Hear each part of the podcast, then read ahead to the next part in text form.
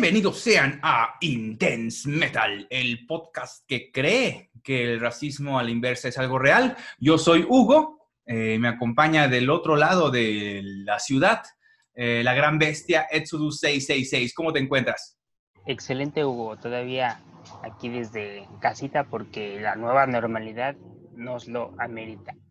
Muy bien, y nosotros violando toda eh, violando a Susana a distancia. A Susana a distancia. Aquí se encuentra conmigo Coach. ¿Cómo estás, Coach? Hola, ¿qué tal todos? En Intense Metal. Exodus. ¿Qué onda?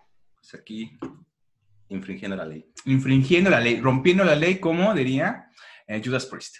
Exactamente. La ley federal, nuestro eh, Hugo Gatel, López Gatel. Exactamente. tu tocayo. Ah, yo no. Él es Hugo Sinache. Muy bien. con estudios. Este es el episodio 45. Oye, yo también tengo mis estudios. Acabé la primaria. No te veo dando conferencias toda la tarde. Estoy dando. ah, sí, ¿verdad? Toda la tarde, la noche. Pero dice lo mismo. Quédate en casa.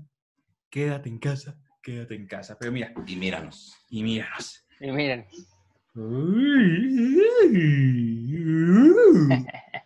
Eh, hoy estamos en el episodio 45 y tenemos preparado algo bueno, tanto eh, acá, Coach, como Exodus, ah, para acá.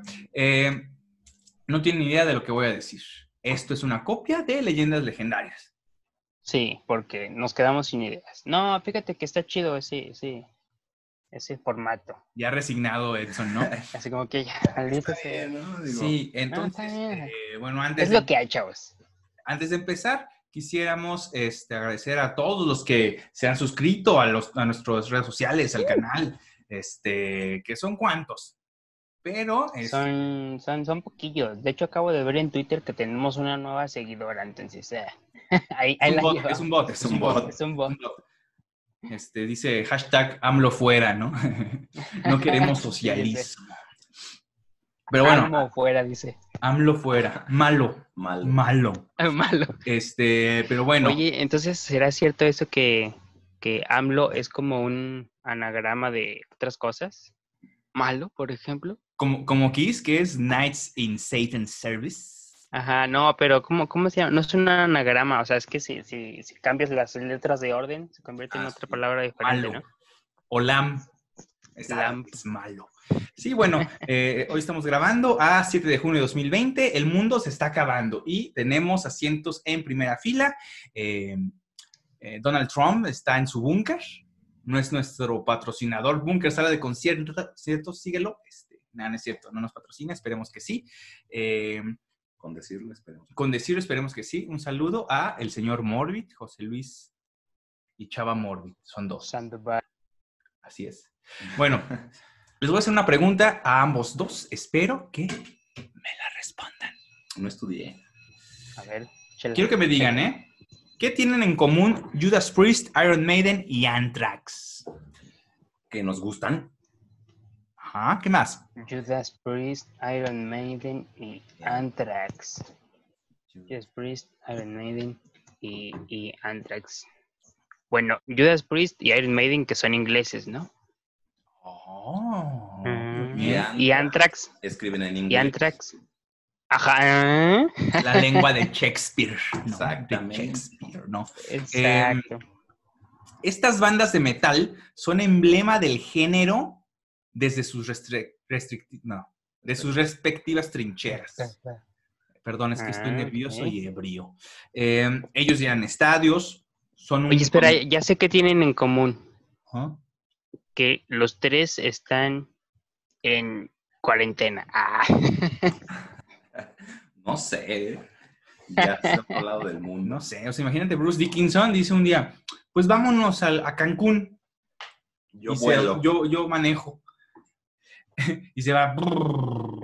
Entonces, sí, a lo mejor están en cuarentena, pero que son ricos, ¿no? Son ricos. Que son ricos, ajá. Que tocan mental, ¿no? Bueno, de nuevo, son emblema del género desde sus respectivas trincheras, llenan estadios, son constantes en festivales siguen activos, o sea, no, no, Ah, no, han- no han acabado. Eh, todos tienen sus himnos respectivos, ¿no? Por ejemplo, Edson, canciones, tres canciones de estas bandas. Mm, The Trooper, Breaking the Law y, y Captain Amosh. A ver, tú, coach. Esas mismas. Muy bien, por dos, dice. Por dos. No, de hecho tiene su, su playera de Iron Maiden, Legacy of the Beast 2019. Ah, porque Ahí es fan, el chavo. Es fan, es chavo, el chavo. Em, ellos crearon sonido base para los distintos subgéneros, incluso llegando más allá, ¿no?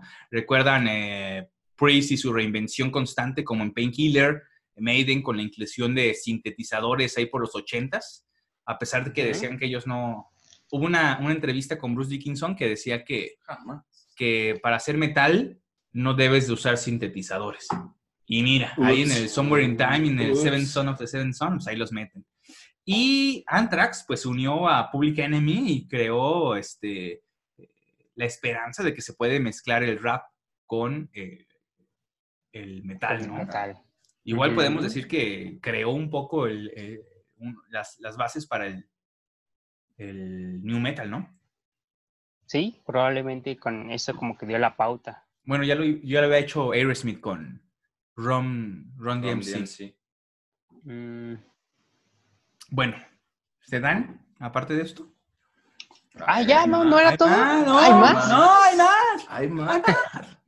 Por ejemplo, que yo ya los he visto a los tres en vivo. Es lo que iba a Ah, decir, es lo que iba a decir. Sí, eh, eh, eh, eh. No, lo que tienen en común y es particularmente interesante es que sus alineaciones clásicas respecto a sus vocalistas no iniciaron así. Ah, claro. Estas bandas se fortalecieron e hicieron leyenda durante los 80, pero empezaron con distintos frontman y en los 90 eh, convulsionaron junto con el metal y realizaron cambios en la line-up de sus cantantes, ¿no?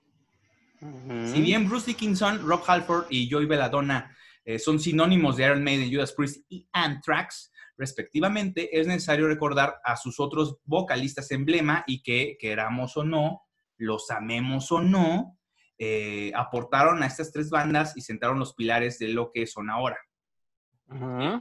Esta es la historia, les voy a contar la historia de primera mano, porque yo estuve ahí, de los vocalistas olvidados de Priest, Maiden y Anthrax, que son Al Ah, y Tim Ripper Owens de Judas Priest, eh, Paul Diano y Blaze, Ba- Ba- Blaze Bailey de Bailey. Blaze Bailey de Iron Maiden y Neil Turban y John Bush de Anthrax. Sabemos Ah, que hay más vocalistas en estas agrupaciones, pero nos enfocaremos en las más importantes, ¿no? ok. Porque está como, Bien. bueno, mi idea. Mi idea. Rob Halford, acá, ¿no? Pero pues, antes estuvo Odd Atkins y después estuvo eh, Blaze Bailey y actualmente regresó Rob Halford. Lo mismo pasó con Bruce Dickinson, ¿no? Bruce Dickinson es el cabrón, pero los primeros discos fue con Paul Diano Diano. y después en los 90 en- entró Blaze Bailey y regresó eh, Bruce Dickinson y Anthrax pasó igual. O sea, empezó con eh, Neil Turbin, luego siguió este, Joey Belladonna, que es el, el vocalista emblema, y después en los 90 entró John Bush, para después, posteriormente, regresar Joey Belladonna. Entonces, son, este es para mí las eh, coincidencias de estas tres bandas, ¿no? O sea, que empezaron con uno, se consagraron con otro, renunció el vocalista por diva, por proyectos personales, porque le entró la pubertad, qué sé yo, y eh, regresaron, ¿no? O sea, después de un fallido vocalista, ¿no? Ah, fíjate, to- toda una No, pues, ardua investigación. Me la pasé eh, toda esta cuarentena. Lo Ah, que es tener tiempo para. No duermo, no duermo, no duermo. ¿Con quién quieren empezar? A ver, ¿con quién quieren empezar? ¿Con quién quieres empezar? Ah, Con- ¿Anthrax? Sí, con Anthrax. Ok, Anthrax. ¿Anthrax? ¿Qué tocan? Trash. Touch.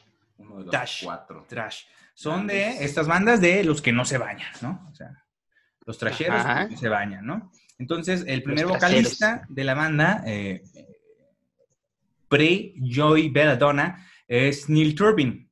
Turbin, dato, este, se conocieron, eh, bueno, conoció a Scott Ian y Danny Lilker en la, en la secundaria y en la prepa. Ves que en Estados Unidos el high school es como la secundaria, pero dura más años y no hay como prepa, es como raro.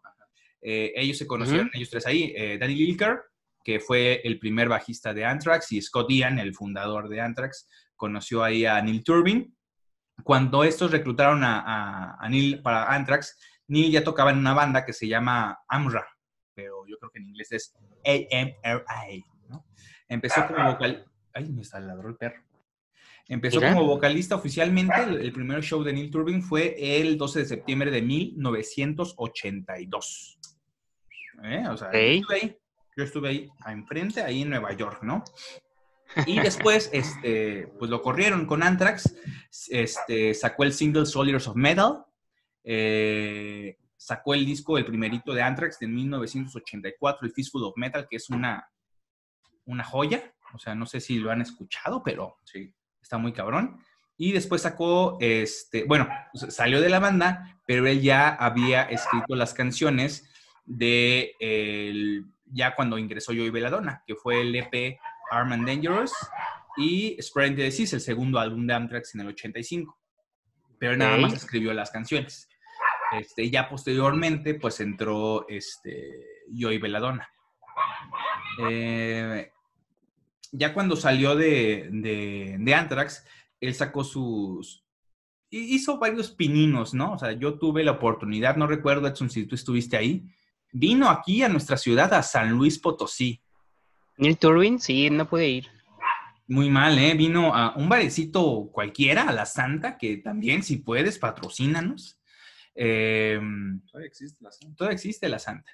Y ahí em, tocó, pues, los primeros discos de, bueno, el primer disco de Anthrax y las canciones que salieron en el EP de Arm and Dangerous. Y sigue cantando, pero pues sí se nota un poco la, eh, que le faltó un poquito de punch, ¿no? O sea, como que no era el, vocalista ideal, como que ya le, le, faltaba la voz. Este, de hecho, él se presenta con, como con un sombrero de Slash y tiene unos cuernitos ahí pegados, ¿no? es como que su característica. Y pues okay. mucho, mucho a, a, a México sacó el... ¿Por qué? No sé, o sea, si, te metes a Instagram, tiene un chorro de fotos así como que, ah, en Guadalajara con un fan X, ¿no? O sea, en Monterrey con, ¿sabe quién chingados? En Sinaloa con, como que, no sé, como que sí le mamó el, tour aquí en México. De cuando vino hace como cuatro años. Entonces, aparte de Anthrax, él sacó un disco solista en 2003 llamado Thread con Delta tiene una banda que se llama Dead Riders, como la canción Dead Rider de, Anthrax, el primer disco, eh, llamado The Metal Beast, y apareció en, el 97 eh, en dos canciones con Robbie Lochner. Eh, hizo una canción tributo de Limp Bizkit, la canción de Fate, que a su vez es un cover de George Michael. O sea, mm, extraño. sí, claro. Sacó también otra participación en un disco de Jack Frost, Out the Cold, y en la canción Piece of Me del disco Race Track Rock de 2007. Entonces, no le ha ido muy bien a Neil Turbin, o sea, no sé, yo creo que es como un caso de, de ¿cómo se llama? De Anvil, ¿no? Así como que, pues, bueno, tiene que hacer otras cosas aparte de... No creo que le den dinero por las canciones de Anthrax, ¿no? Aparte, Anthrax no es como que la, la banda muy, muy cabrona como, como Iron Maiden o Judas Priest? Mm, pues yo creo que sí, pero mm, no, no, sé, a lo mejor ya, o sea, ya pasando así como, pues ya, o sea, no estás dentro de la, de la nómina de Anthrax, pues ya, sobres, ¿no? Sí, y ya posteriormente entró Joy Belladonna, que también es como, yo creo que Anthrax son como de esos de neoyorquinos, pero pero italianos, ¿no? Como el estereotipo. Porque está este. Eh, Charlie Benente. Oh, Charlie Benente, yo y Peladona. Bueno, Scott no. Scott es como judío, ¿no? Una cosa así. Bueno, más gringo. Este. Eh, Charlie Benente, yo y Peladona. ¿Es judío? ¿Es gringo? ¿Ok? Digo, ¿es judío? Yo digo, ¿no? Bueno, no sé, pero no tiene como apellido italoamericano, ¿no? Porque está el bajista Frankie Bello, ¿no? Frankie Bello, ah, como Frankie Bello, eh. yo perdona. Así lo puedes hacer como. Pero tienes que hablar así. Puedes hablarlo con las manos. Puedes hablarlo con las manos, ¿no? en... Creo que se están. Se robaron nuestros instrumentos. Porque tenemos una banda, o sea, Intense Metal es multifacético. multifacético. Tiene eh, el podcast, el canal de YouTube y hacemos conciertos. Conciertos, hacemos vi- eh, en vivos en Instagram. Tenemos la banda Intense Metal Band. Entonces, Intense Metal Band, Una orquesta. y fíjate, fíjate, y la- con orquesta, ¿no? Eh, eh, después de que, bueno, ya pasó la era dorada con Joey Belladonna, Joey Belladonna tuvo problemas con Anthrax porque él pensaba que, o sea, sí le gustaba el metal, pero no le gustaba el metal. Dicen en entrevistas que mientras los de Anthrax hacían su pinche desmadre, ¡ah, pinche mosh! ¡no! Destruir todo, Ajá. Joey Belladonna se ponía sus audífonos y se escuchaba así Journey, ¿no? Don't stop believing. Así como que más vocal, ¿no? Porque Joey Belladonna, Ajá. a diferencia de todos los este, vocalistas de thrash, él sí cantaba, ¿no?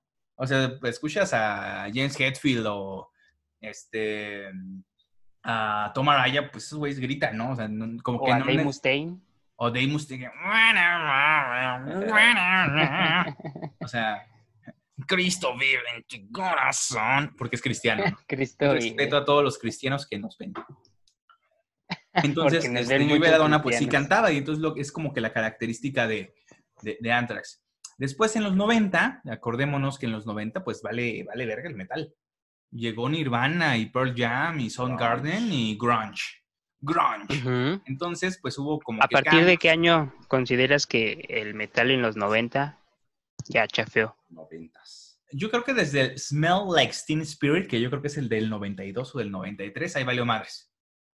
Porque pues ya, y aparte de, del grunge, que bueno, es válido, ¿no? Hay unas rolas que están buenas, ¿no? De, de las bandas grunge.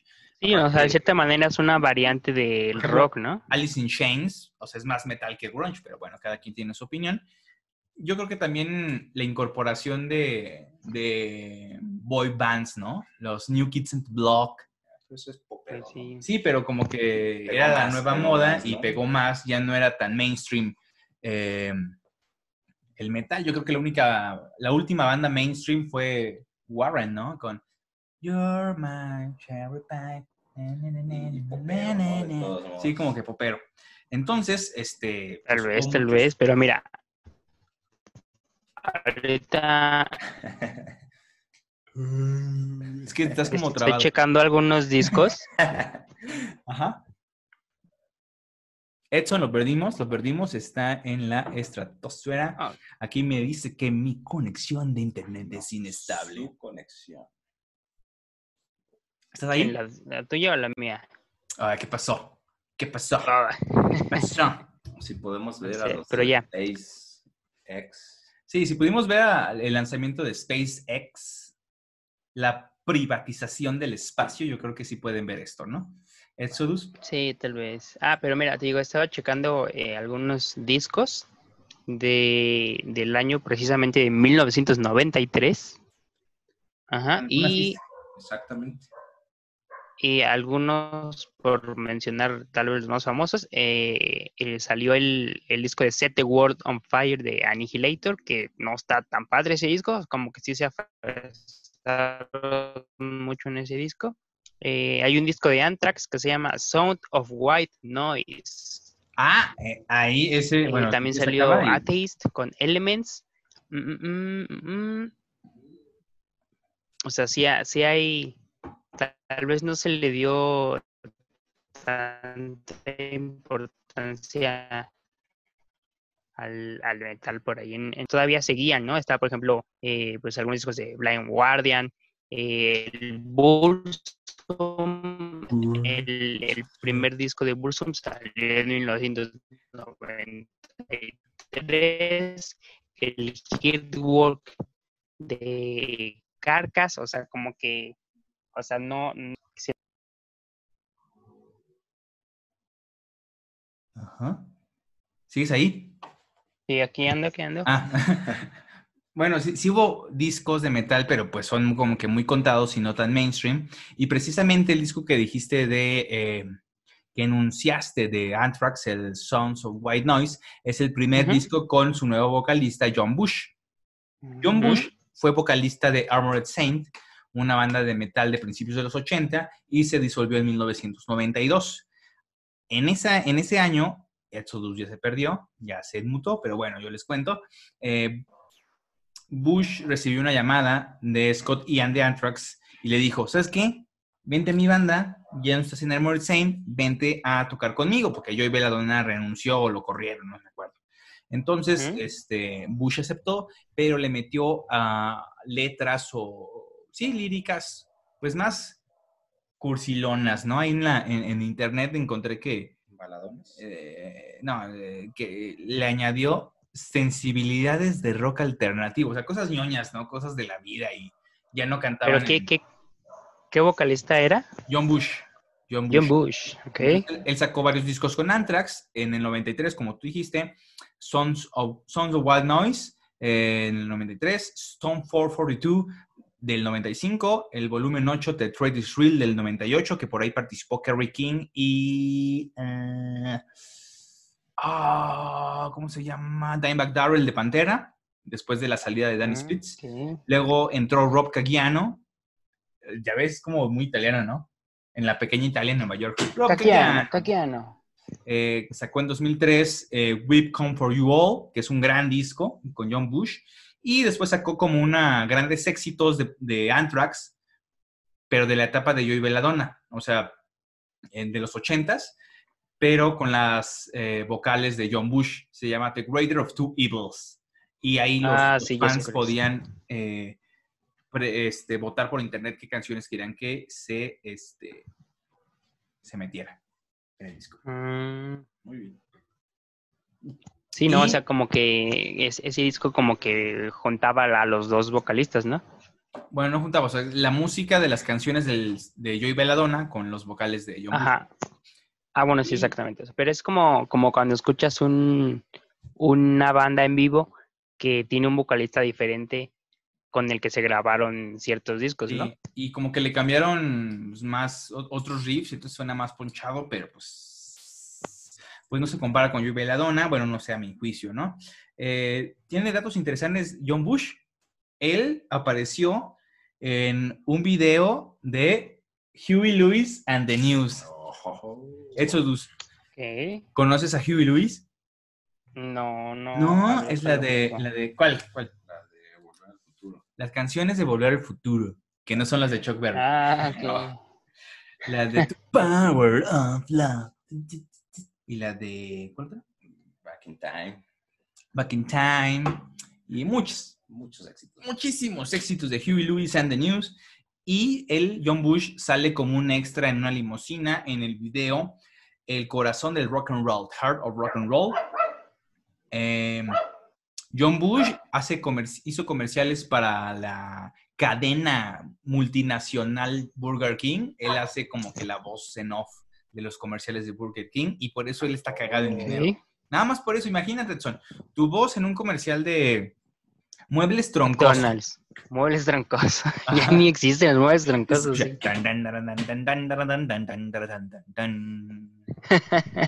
Han de existir, ¿no? En México, en Ciudad de México, ¿no? No sé. Sí, o sea, aquí, aquí no hay, pero, pero creo que yo, que yo supiera ya no existían los muebles troncosos, ¿o sí? Creo que quebraron cuando Chabelo dejó de salir en la tele. no, eh, eh, pero sí, o sea, imagínate ser la voz de una franquicia nacional. Pon tu no Burger King. ¿De qué te gustaría? Mm, ¿Qué hay aquí? Mm, de- Oxo. Ah, no, ese es no. internacional. Costanzo, chocolates Costanzo.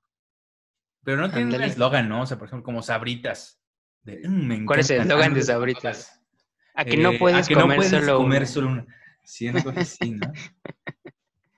Luego, A ver, a ver, últimamente, estaría chido, ¿no? A ver, a ver, Hugo, haz tu, voz en off para Sabritas. es que fíjate, aquí en México, no, no, la- las marcas de aquí de, en México son más de contratar personajes y que hagan comerciales, porque la tele todavía está muy cabrona. Sí. Sabritas, yo vi un comercial de, si mal no recuerdo, con Ryan Reynolds, el que hizo Deadpool.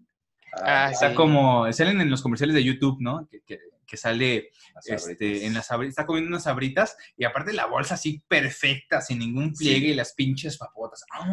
Llena la bolsa. Llena. Llena la voz. De bolsa no, de papas. O sea, así. de- de- y está como que en un, esperando que le hagan un tatuaje y está una tatuadora tatuando un cabrón un mamadísimo. Din, din, din, din, din. O sea, todo es perfecto en ese comercial, ¿no? Y luego ya nada más, este, como que cambian posición y se comen la papa y es, a que no puedes comer solo una. Pero, Ese es el gancho. es el gancho, ¿no? Este, Como este, Doritos y Walter Mercado. ¿no? ah, Doritos y Walter Mercado, ese es un clásico. ¿no? Ándale, sí, ya está. Cinco Doritos después y así como que, uy, te pones, uy. Entonces, este, sí, yo creo que en México es más eso, pero sí me gustaría hacer, sí me gustaría hacer la imagen De- de mm,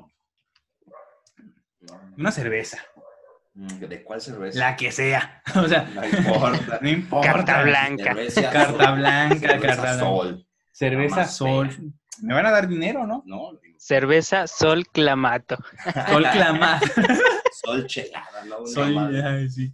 Sí, o cerveza indio, ¿no? Ah, porque también. Peores a- a- cervezas. Ahorita la que está muy famosa es este Victoria, ¿no? No, sí, ¿no? Que le- hay una versión especial que se llama chingón o chingonería, una cosa así. Chingones, ajá. Chingones, ¿no? Entonces, pero yo, yo he visto en redes eh, que sabe feo.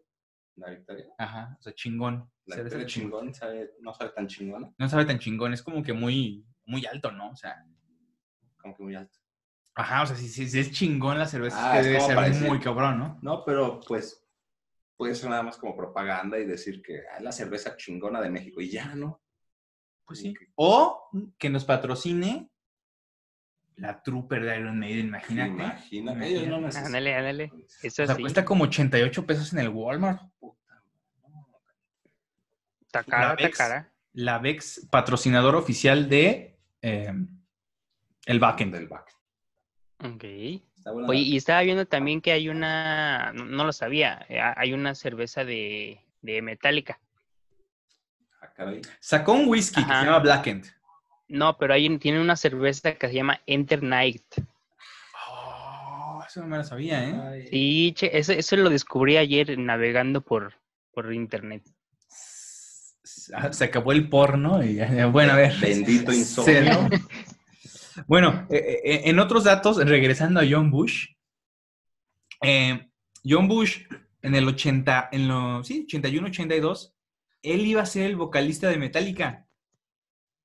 James Mm. Hetfield se quería enfocar en, en la guitarra, este, porque la primera alineación de Metallica cabrona era, este, en lugar de Kirk Hammett, de, que estaba en Exodus, estaba Dave Mustaine, ¿no? Así y, es. Y Dave Mustaine era como un poco más, era como, ahorita vamos a llegar a ese punto, era como Steve Harris en el primer Iron Maiden, ¿no? O sea, él era el, que, el carisma, el que se, Ay, El se líder movía, acá, el ¿no? Sí. ajá, el líder, ¿no? O sea, por ejemplo, si, si ves a Anthrax, ahorita que estamos hablando, hablando de Anthrax, su líder es Scott Ian.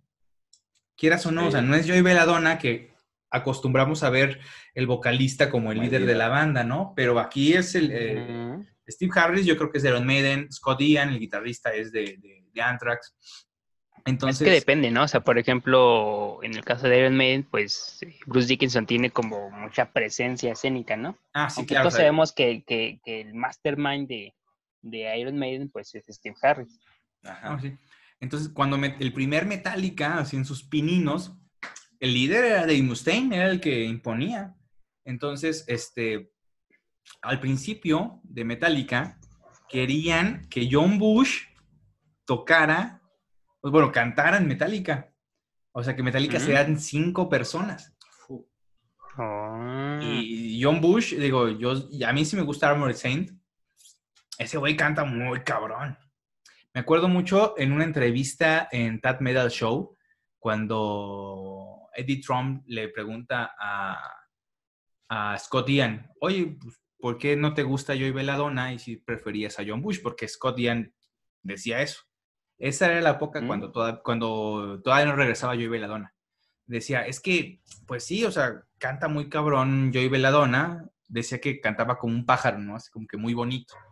Pero es que Anthrax, yo quería para mi banda a un león, así decía. el pájaro de "Quiero un- las 400 voces. El pájaro te sientas. ah. Este, De las eh, 700 de voces. las 700. este, Sí, o sea, cantaba muy bonito y todo, y sí muy armonioso, pero dice, para Anthrax yo quería el rugido de un león y John Bush esa, era esa, esa presencia. Y sí, la verdad, o sea, yo Belladonna es muy armónico, con notas muy altas, y John Bush también canta, pero es como más grave, ¿no? Es como que más, más agresivo. Entonces, es lo que decía Scodian. Entonces, no, muy bien. John Bush iba a meterse a Metallica, pero James Hetfield, James Hetfield no lo, no lo quiso. Y este. Es que te quedaste trabado, Edson. Parece que está ah, ya regresaste. No, tú te quedaste trabado. no, este es. Eh, em, ¿Qué estaba diciendo? Ya se me olvidó. Ah, sí.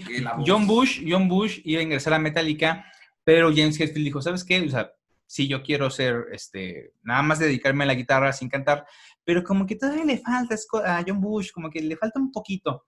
Y aparte John Bush no quiso, está chavo, pero John Bush no quiso porque él decía, yo hice una banda que se llama Armored Saint y son mis amigos de la infancia. Entonces prefiero estar con ellos y bailar verga. Ah, este, que meterme a Metallica. Entonces, por y triunfar por la vida. Y este, cuando, cumple, sí, cuando cumplió 30 años Metallica, en el 2011, John, John Bush cantó The Force Horsemen eh, en, el, en, el, en, el, en vivo. De hecho, por ahí, si quieren, se los paso. Mándenos un correo a intense.metal666 gmail.com y yo les paso con mucho gusto los cuatro shows del 30 aniversario de Metallica totalmente ilegales. Porque tienes que pagar para, descargarlos en la página de Metallica. Yo los tengo totalmente ilegales. Ok. mira, como si estuvieras ahí. Entonces, John Bush va a cantar este, The Four Horsemen. Y de hecho, Lars Ulrich en esa presentación, ahí dice: No mames, este güey iba a ingresar a Metallica. Yo creo que hubiera sido otra historia totalmente diferente si este güey hubiera entrado. No dijo si bien para mal, pero dice, no mames, este güey canta bien cabrón. Y o sea, hubiera tomado un rumbo totalmente diferente, ¿no? Sí, ajá, o sea, igual, igual no es el Metallica de ahorita, y bueno, quién sabe, quién sabe, ¿no? Este, también él participó en el soundtrack de Metal Gear Rising, Revengeance. ¿No? ¿No les gusta Metal Gear Solid? Metal Gear, pero es que la historia de Metal Gear también es como muy compleja, ¿no? Tiene muchas cosas. Está muy cabrón, y eso que empezó en el NES, pero él participó en el videojuego eh, de 2013, Metal Gear Rising Revengeance. Participó en dos canciones llamadas Return to Ashes and The Hot, eh, Hot Wine Blowing. Y pues también, como los otros vocalistas que vamos a mencionar, participó en Metal Alliance, el segundo disco, el de 2018, y también participó en el disco solista de David Elfson, ¿no? Él sacó un nuevo disco y ahí está. O sea, sigue ahí dando, dando guerra, ¿no? Oye, ¿y Armored Saint ya, no, ya no saca discos? Oh, ¿cómo no? Porque aquí tengo yo, mira, mi investigación. Con Armored Saint sacó en el 84 March of the Saint, que para mi gusto es el mejor disco de Armored Saint. En el 85 Delirious Nomad. En el 87 Rising Fear. En el 91 Symbol of Salvation. En el 2000, porque del 91 al 2000, bueno, 92 al 2000 estuvo en Anthrax, eh, salió Revelation. En el 2001, Not to the Old School. En el 2010, también está muy bueno, un disco que se llama La Raza. La Raza. Como de pochillos, ¿no? 2015, como, como la, como la estación del metro de la Ciudad de México, ¿no? La Raza. La Raza, La Raza. Ay, el chilango. Y el disco en vivo de 2017, Carpe Noctum. Ah, ok. Este, sí, ah, o sea, tiene, tiene poquito, ¿no? O sea, tienen tres años de ese disco. Sí, o sea, el último disco de, el último álbum de estudio fue hace cinco años, ¿no? Pero pues sí, Armored Saint sí, rifa y está muy cabrón. Ok. Y eso es todo de... ¿Eso es todo por hoy? No, este... Ya, vámonos. Anthrax, ya. ¿Qué quieren? ¿Judas Priest o Iron Man? Judas, este... Judas, Judas, Judas, Judas. ¿Judas? Sí. A ver. Oye, llevamos un buen... ¿Cuánto? No. no sé. Ya llevamos un ratito, ¿eh? Y apenas hemos hablado de Anthrax. Sí, espérense, esto va rápido, esto va rápido. Eh, ¿Cuál es el anterior vocalista o el primer vocalista de Judas Priest? Cocho. Híjole, mm, me iré por eh, pasarla a Edson. Sí, Edson, ¿cuál es? Mira, está, está buscando. Lo, voy a- lo estoy googleando, sí, sí, sí. A ver, vamos a ver. Cinco, cuatro. Veamos quién tiene internet más dos, rápido. Uno. Es All Atkins. All Atkins. All Atkins. All Atkins. Al Ah, Atkins, él empezó su carrera musical en 1963. A él le mamaban los Rolling Stones, The Who. 63. Sí, ajá, o sea, imagínate, los Beatles. Sí, ya rato. Y él dijo, ¿sabes qué? Este, me voy a juntar con mi cuate de la infancia llamado Bruno Stappenhill. Vamos a hacer una banda que tenga como tintes de rock, tintes de blues. Y así estuvo participando en toda la década de los 60s y principios de los 70s. Bandas como The Beat Sweet, Sugar Stack, Black, Blue Condition and Jug Blues Band. Puras bandas que valieron verga, ¿no? Eh, como valieron verga, en septiembre de 1969 reclutó a un guitarrista llamado Ernie Chataway, que él tocaba en la banda Earth. La banda Earth era el precursor de Black Sabbath. Entonces ahí lo, lo agarró y fundaron una banda que se llamó Judas Priest. Eh, esta, el nombre de la banda la sacaron de un, disco, de un disco de Bob Dylan, una canción que se llama The Ballad of Frankie Lee and Judas Priest. Es como que les gustó eso, la- el, el cura de Judas, ¿no? Entonces llamaron hacia su banda Judas Priest. Una cosa bien chistosa, antes de meter a Ernie Chataway en guitarras, audicionaron a un, a un vato que se llamaba KK Downing y lo batearon porque era muy chavo. O sea, él ya estaba contemplado para entrar a Judas Priest, pero no, le- no les gustó. Ajá. ¿Pero por qué? ¿Por la diferencia de edad o qué? Sí, era más chavo y como que, nah, este güey no, manches. este güey vale verga, no, ¿para qué lo juntamos? No, Está, está- está chavo, ¿no? está chavo. Ah, es que es casi. Está chavo, ¿para qué? Entonces la banda se separó, Judas Priest, el primer Judas Priest, porque Atkins este, quería un sonido más, más ponchado. El vato como que era visionario y quería que su banda, Judas Priest, sonara como a Black Sabbath o Led Zeppelin o Deep Purple, un sonido más, más pesado. Ok. Se separó la banda porque esta primera alineación ya, ya tenía un contrato discográfico y todo. Mm. Entonces, este. Atkins se junta finalmente con KK Downing y al baterista John Ellis, que estos pertenecían a una banda llamada Freight. Después juntaron a un bajista que se llamaba Ian Hill, que sigue hasta la fecha, yo creo que es el único miembro original de Judas Priest. Y como Freight, la banda Freight, pues como que no te, No. No te llama, ¿no? Es mejor decir Priest, Priest, Priest, Priest en un concierto que Priest, Freight, Priest, sí. Bueno, sí queda, ¿no? Pero pues. Pues nada, no, Judas Priest está más cabrón. Y se juntaron y All Atkins dijo, ¿sabes qué? Vamos a cambiar el nombre de la banda y que se llame como mi banda original, Judas Priest. Y así nació Judas Priest. Ah, O sea, Ju- Ju- Judas Priest no era Judas Priest. era Se llamaba Freight. Freight y luego Judas Priest, digo, Freight cambió su nombre a la anterior banda Priest. que era. Ah, Judas Priest. fíjate. Y Judas Priest, Vaya dato perturbador. vaya, número 3. Judas Priest se llama por, así por Al Atkins. Ah, ok. Finalmente Judas Priest iba ganando popularidad en el circuito de Birmingham, o sea, londinense, así como que pues, su rockcito acá pesadón.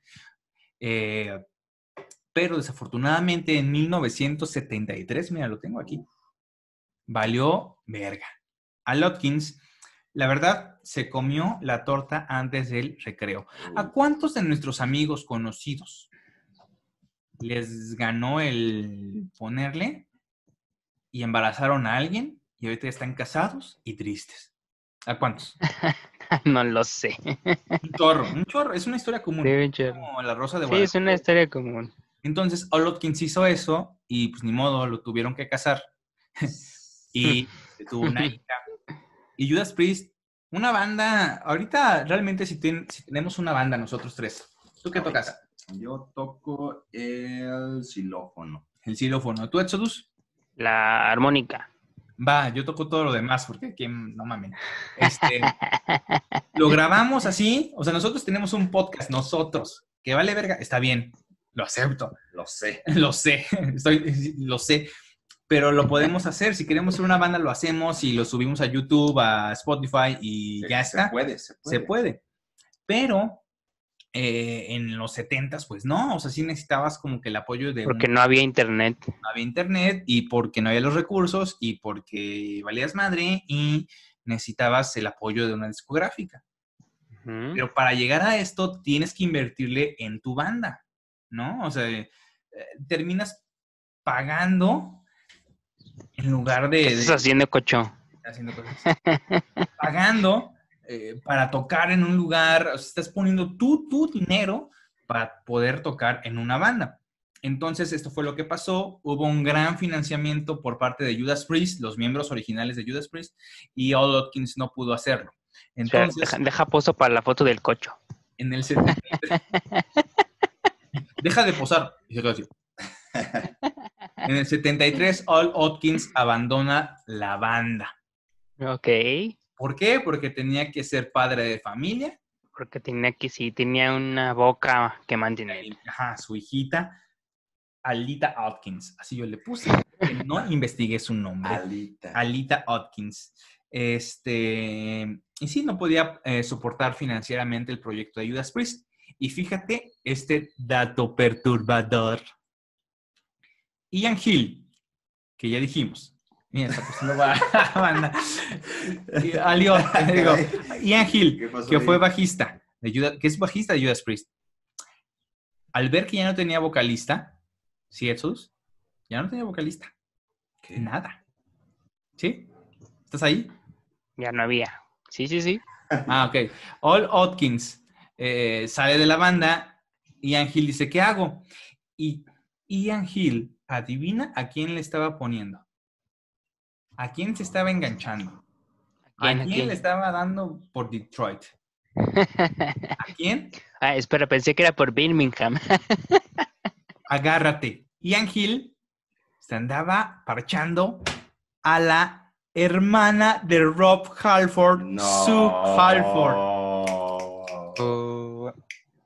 Entonces, No. por esta razón, Ian Hill y Judas Priest, los que quedaban de Judas Priest, conocieron a Rob Halford ah, y por eso lo invitaron a la banda. ah, no Vaya manches. dato perturbador. Y sí, ¿eh? O sea, es como que, wow, de la nada. Así como que... O sea, pero Judas, digo, eh, vaya Rob Halford ya cantaba, ¿o qué? y fíjate, el, el, eh, imagínate la conversación, ¿no? De Ian Hill. Así, ¿qué onda? No, pues es que ya se fue, se fue Al, se fue Al. Entonces, pues necesitamos un vocalista. Ay, fíjate, mi amor, mi hermano canta bien bonito. Siempre en las reuniones familiares canta re bonito. Usa mis chamarras de Usa mis chamarras, sí. pero Sí, está, es medio rarito porque siempre visita el barrio gay de Birmingham y tienes cosas. Es que- medio raro. De hecho, en esta etapa, cuando ingresa Rob Halford, pues se ve vestido. eh, sí, ese se notaba su. eh, su preferencia. Inclinación. Su inclinación. Entonces, realmente con Judas Priest no grabó nada, pero hizo muchas canciones de los primeros discos. El Rock and Roll, el Victim of Changes. Entonces, como solista, ya para cerrar, Atkins, él desde el 90 a la fecha ha sacado un montón de discos como solista.